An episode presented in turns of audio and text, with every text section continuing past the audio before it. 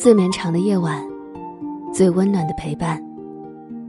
这里是夜听成长，我是芷涵。人生经历越多，我们越发明白一个道理：生活从来都是自己的，与他人无关。不解释，不讨好，不勉强，不攀附，是成年人最高级的活法。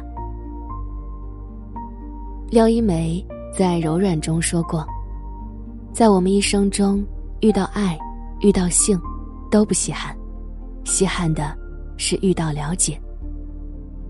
人与人相处，最难的就是相互理解。很多时候，被误解就是一种常态。”贝聿铭是中国历史上著名的建筑大师。他曾经被法国总统签订为卢浮宫重建项目的设计师，但当时几乎所有设计院的委员都反对这个决定，但法国总统依旧坚持他的选择，于是他们通过各种方式抹黑贝聿铭。有人到处宣传说，贝聿铭会毁了巴黎，也有人对贝聿铭的设计稿冷嘲热讽，这是什么破玩意儿？法国人民在这些人的煽动下。情绪越来越激动。一天，贝聿铭走在街上，一个巴黎女人故意对他吐痰羞辱他，但他只是一笑了之。他没有因为别人的误解大发脾气，也没有花大量的精力去解释澄清自己，只是全身心的投入到工作中。后来，他用金字塔的设计让卢浮宫成了法国人最骄傲的建筑。这份成就正是对那些误会自己的人。最好的回击。作家刘同写过这样一段话：以前总是去解释、去理论，是怕，怕自己得罪人，怕自己被人灭了，怕那些不停窜动的小感受。现在不去解释，不去理论，还是怕，怕浪费自己的时间，怕自己模糊了焦点，怕影响了品尝现实生活的胃口。年轻的时候喜欢解释。后来才明白，很多时候你的解释未必能够换来对方的理解。懂你的人不需要解释，不懂你的人不值得解释。做好自己的事，时间会证明一切。一段需要你放低姿态去讨好的感情，注定不会长久；一种需要你小心翼翼去维护的关系，注定不会牢靠。电影《怦然心动》里有一个令人印象极深的片段：一个阳光明媚的下午，布莱斯随父母搬到小镇上，与朱莉成了邻居。第一次见面，朱莉便对布莱斯一见钟情。更巧的是，后来他俩还成了同班同学。朱莉家的农场里养了很多鸡，为接近布莱斯，他每天早晨都给他们家送新鲜的鸡蛋。原本以为布莱斯会因此对他心生好感，直到有一天，他送完鸡蛋刚要离开，一转身却发现布莱斯正准备把鸡蛋当垃圾扔掉。在他的追问下，布莱斯坦白了：“我爸爸觉得你家鸡圈脏兮兮的，怕吃了你家鸡蛋会感染沙门氏菌。”显然，对于朱莉的付出，布莱斯并不领情。朱莉因此伤透了心，彻底与布莱斯断了来往。一味的讨好，并不见得能换来对方的真心相待。有些人对他再好都没用。在一次脱口秀大会上，李雪琴在表演中提到，自从自己火了以后，经常会看到很多负面的评论。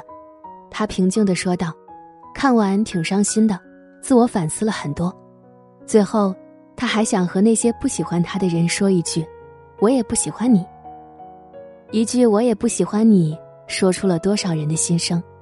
生活中人来人往，有人喜欢你，自然就有人讨厌你；有人关心你，也会有人不在乎你。对此，你不必放在心上，更不必去讨好他们。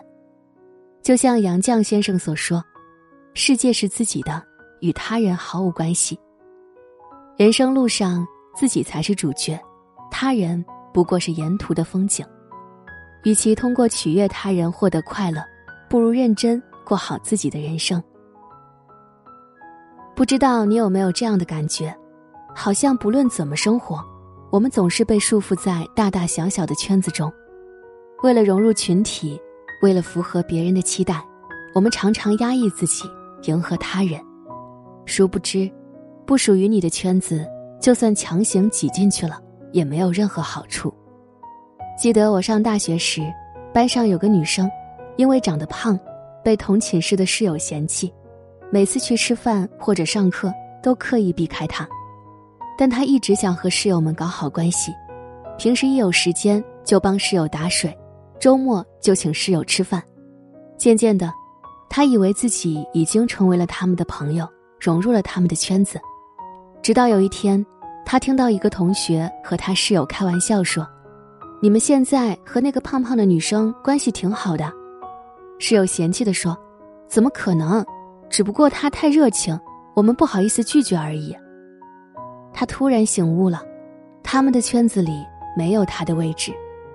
那天以后，他不再费时间去和他们搞好关系，而是一门心思扑到专业课上。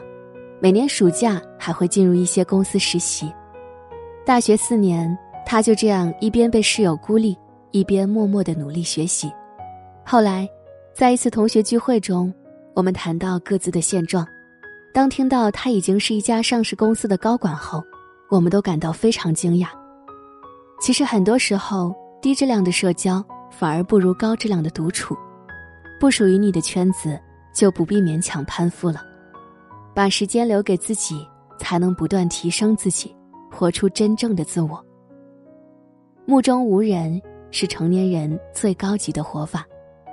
很多时候，我们的痛苦来源于太在意别人的眼光，活在了别人的眼里和嘴里。真正聪明的人知道，关注别人不如投资自己。就像复旦教授陈果所说：“我们大可以活成我们自己，活得更本色一点，更真实一点，这才是对自己的真诚与善待。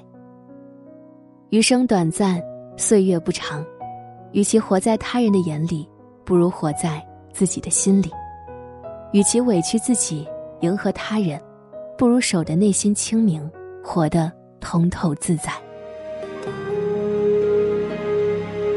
这一路翻越了喜与悲，是与非，一双眼看过多变迁。有时候我也会觉得有一点累，一瞬间怀疑身边一切。隐形翅膀带着我回想，掠过